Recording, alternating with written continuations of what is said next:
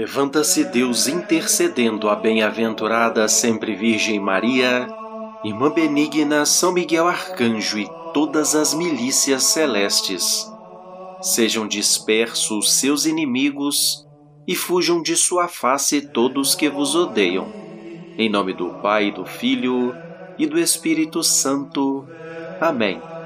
Olá, queridos irmãos e irmãs na fé. Este é o Oração Final, um convite à oração antes do nosso descanso. Houve um escritor cristão que dizia: Amar é adivinhar. Tinha razão quem não é capaz de adivinhar o que o outro precisa, o que sente, o que o faz sofrer, não ama de verdade. Não se trata de ser vidente, nem de ter poderes paranormais. Basta ter carinho, porque então vemos. O marido que ama de verdade percebe, vê que a mulher precisa de um gesto de afeto e de um sorriso de agradecimento, de uma palavra de consolo. A mulher vê que o marido precisa de bom humor lá em casa, de um ambiente positivo e encorajador que compense os dissabores profissionais. O irmão vê que a irmã menor, ou vice-versa, precisa de uma ajudazinha no estudo, porque está aflita na véspera da prova. E igualmente poderíamos acrescentar que no trabalho, na rua, na pobreza de muitos, na doença de outros, nos sofrimentos e aflições de tantos que nos cercam, aquele que ama ouve uma voz silenciosa, um apelo mudo dirigido à sua capacidade de ajudar, de consolar de acompanhar, de fazer o bem. Ele adivinha. Mas o que é triste é que o aparelho receptor das pessoas egoístas não capta esta longitude de onda. Só apanha as vibrações do seu próprio eu.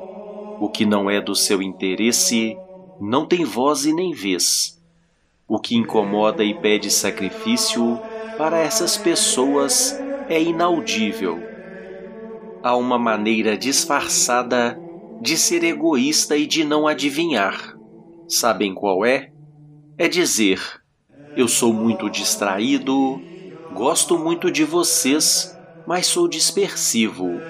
Esqueço-me, não me dou conta do que vocês precisam.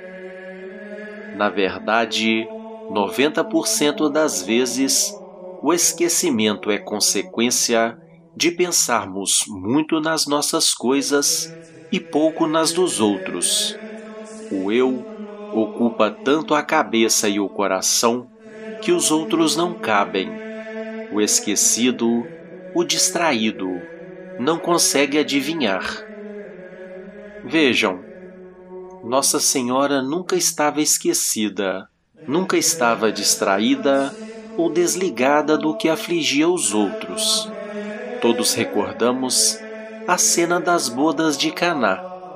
Naquela festa de casamento, a mãe de Jesus foi a única a captar que por um descuido, por não terem calculado bem a quantidade de vinho, a alegria da festa poderia acabar em fiasco. Ela então adiantou-se, falou com Jesus e conseguiu que o filho fizesse, porque ela intercedeu, o primeiro milagre, a conversão da água em vinho. Amar é adivinhar e depois adiantar-se, como Maria fez em Caná. É claro que amar não se reduz a essas duas atitudes, mas elas são fundamentais. Dos escritos de Natal, do Padre Francisco Faus.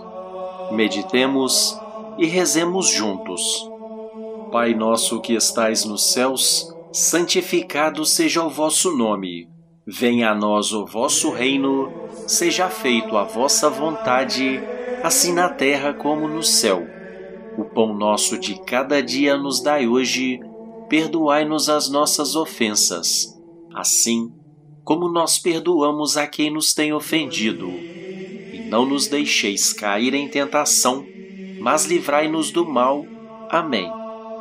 Ave Maria, cheia de graça, o Senhor é convosco. Bendita sois vós entre as mulheres, bendito é o fruto do vosso ventre, Jesus.